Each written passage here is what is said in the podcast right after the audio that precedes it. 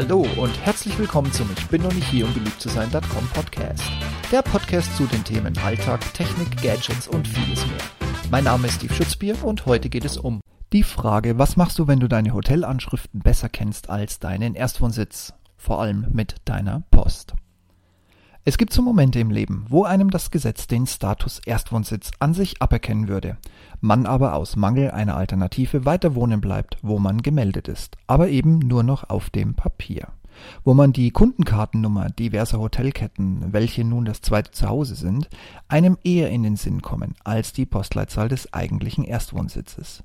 Und wo man mehr Zeit im Flieger und in der Bahn verbringt, als man das letzte Mal im heimischen Wohnzimmer vor einer nagelneuen Netflix-Serie gesessen hat. Aber trotz alledem gibt es ein kleines Problem. Wie komme ich zeitnah an meine Post?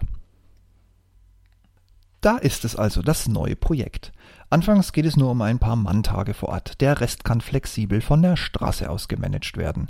Doch dann entweder, weil man positiv auffällt oder ein paar Module extra on top kommen oder es schlagartig kippt und man einen Feuerwehreinsatz mit viel Präsenz vor Ort hat. Man kommt einfach nicht mehr so oft nach Hause. Und wenn man dann alle drei, vier Wochen später das erste Mal wieder zu Hause ist und seinen Briefkasten öffnet, kann es gut sein, dass die Stasi-GEZ-Steuer schon den Mahnlauf des meiner Meinung nach gegen diverse Gesetze und Regelungen verstoßenden sowie marktverzehrenden GEZ-Zwangsbeitrages, den eine privat organisierte Blackbox eintreiben darf, gestartet hat. Wenn der Mahnlauf erstmal läuft, ist er nicht mehr zu bremsen und er kostet nun mal Geld. Das wird dann richtig teuer. Und sicherlich ist die eine oder andere Rechnung, die man definitiv wie eben auch die Stasi-GEZ-Steuer niemals auf anderem Weg als auf Rechnung gegen Überweisung zahlen würde, auch schon leicht überfällig. Oder das eine oder andere Abo hat wegen fehlender Zahlung auch eine kleine Zwangspause eingelegt. Oder, oder, oder, oder, oder, oder. Wie also ein paar Wochen unterwegs sein und die wichtigste oder eben im Idealfall die komplette Post bekommen. Ein Nachsendeauftrag ist, wenn man sich für die Projektlaufzeit nicht dauerhaft wie Udo Lindenberg in einem Hotel einnisten möchte, eher keine Alternative. Den Nachbarn oder Vermieter um Leerung und tägliche Calls zur Postdurchsicht zu bitten, klappt auch nicht so in jeder Lebenslage. Einen persönlichen Assistenten einzustellen, der sich auf den Weg macht, Pakete von der Post und Hermes abholt und nur so mit Vollmachten ausgestattet ist, das ist wahrscheinlich eher eine Kostenfrage. Also, wie komme ich fernab der Heimat an meine Post? Die Lösung ist so nah, man glaubt es kaum. Und wer die Goldkantenlösung der Deutschen Post außer Acht lassen möchte, findet sofort einen weiteren Anbieter, der sich auf das Digitalisieren eurer Post spezialisiert hat. Kaya. Link dazu in den Show Notes. Was steckt dahinter? Ihr bucht über die Post oder eben im Paket bei Kaya einen Nachsendeauftrag. Dieser schickt eure gesamte Briefpost Vorsicht, ohne Zeitschriften, ohne Zeitungen, keine Päckchen und keine Pakete, also wirklich nur alles, was euch die Post in den Briefkasten wirft, zu Kaya. Diese öffnen eure Post und werfen sie auf einen Scanner. Schwupps ist deine Post digital. Und so stellen sie sie dir in der App oder in deinem Kaya-Postfach gescannt, durchsuchbar und seit ein paar Tagen auch sofort mit einem Mausklick über dein Online-Konto überweisbar zur Verfügung. Und wer den Service nutzen will, kann sich in unter fünf Minuten anmelden. Webseite aufrufen, Link nochmal in den Show Notes. Nutzerkonto anmelden, Tarif wählen, dazu gleich mehr. Noch nicht voreilig buchen. Und wahlweise mit der dann neuen Berliner Anschrift selbst oder über Kaya gleich noch einen Nachsendeauftrag buchen. Die Preise hierfür sind identisch mit denen der Deutschen Post, nur dass dann Kaya sicherstellt, dass neben der neuen Anschrift auch deine Kaya Postfachnummer in die entsprechende Empfängeranschrift kommt und zwar fehlerfrei. Fertig, die Post bestätigt dir dann ein paar Tage später, ab wann der Nachsendeauftrag greift und es geht los. Aber Achtung, die Deutsche Post braucht Minimum zwei Wochen Vorlauf, egal ob du über Kaya oder selbst gebucht hast. Ich würde alleine aus der Bequemlichkeit und dem Zeitgewinn die App empfehlen. Eine Push-Nachricht meldet sich, wenn neue Post eingegangen ist. Du kannst diese dann zur Kenntnis nehmen, archivieren, also raus aus dem Posteingang ziehen, oder für eine Zusendung markieren und klar natürlich auch in den Papierkorb werfen. Und jetzt kommt es auf deinen Tarif an. Post, die du in den Papierkorb legst und nicht zur Zusendung des Original markierst, wird nach drei Monaten kostenlos, aber unwiederbringlich geschreddert. Daher denk dran, deinen Posteingang bei Kaya zu sichten. Im Projekt und auf der Straße sind drei Monate im Nu vorbei und deine Post liegt nur noch als Scan vor. Im Minimalist-Paket solltest du dir die Nebenkosten ansehen. Du hast hier keine quartalsweise automatische Nachsendung deiner Post. Hier wird geschreddert, was nicht separat als Nachsendewunsch markiert wird. Und dieser kostet dich, da Kaya davon ausgeht, dass du diese Sendung an deine Heimanschrift möchtest, als Paket knappe 6 Euro mit einer Bearbeitungspauschale von etwas unter 3 Euro. An sich clever. Pakete werden vom Nachsendeauftrag ignoriert und erreichen dich dann immer unter deinem Erstwohnsitz wenn sie da jemand in Empfang nehmen kann.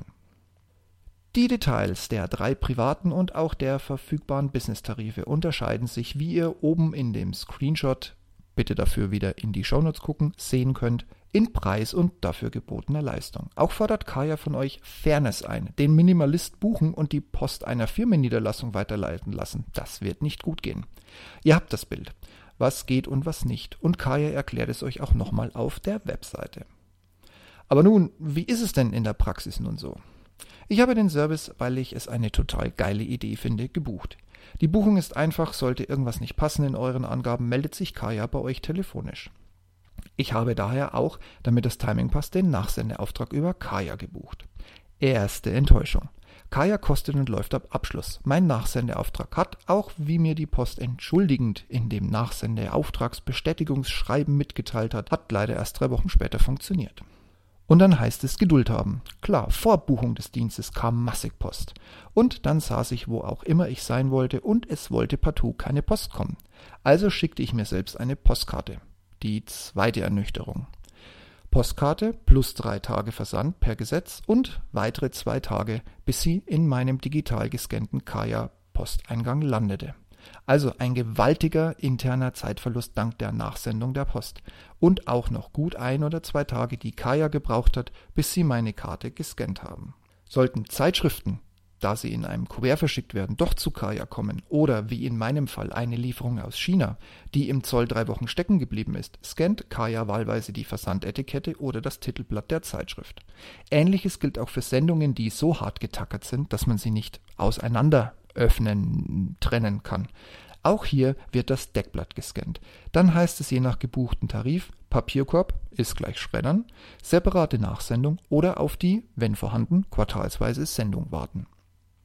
Mein Testergebnis nach intensiven digitalen Postempfängen der letzten Monate. Juhu! Ja, doch, geiles Spielzeug. Die Post auf dem Handy lesen noch bevor man zu Hause den leeren Briefkasten öffnen kann. Und von Kaya günstiger als in den Tarifen der Deutschen Post. Wunderbar. Buh. Warum genau verliere ich, bis die Post meinen Nachsendeauftrag bestätigt, wertvolle Zeit meines Kundendaseins bei Kaya? Und wer den falschen Tarif wählt, entweder als Sparfuchs zu klein oder weil es eigentlich einfach egal ist, zu groß, verschwendet Geld. Oder spart an der falschen Stelle. Im kleinen Tarif pro Nachsendung fast 8 Euro zahlen sollte man sich vorher überlegen. Und den großen Tarif für einen Brief von Mutti pro Woche, das ist es ja dann ehrlich gesagt auch nicht wert. Schade, dass die Post keine In-Time-Nachsendung möglich macht und Briefpost trotz Digitalisierung nicht pünktlich, sondern mit Verspätung ankommt. Clou. Ich bin nur bedingt überzeugt. Zum einen, da die Post auch im Jahr 2019 eine Nachsendung wohl erst vom Briefträger in der Tasche bis zu meinem Briefkasten und abends wieder zurückbringen lässt, bevor der Nachsendeauftrag greift. Diese verlorene Zeit nervt mich einfach nur kolossal. Auch das Kaya mal gefühlt sofort und dann erst wieder am nächsten oder gar übernächsten Tag scannt, haut mich nicht vom Hocker. Da ich auch einen Durchlaufscanner mit beidseitigem Scannen besitze, weiß ich, welche Qualitätsstufen noch machbar wären.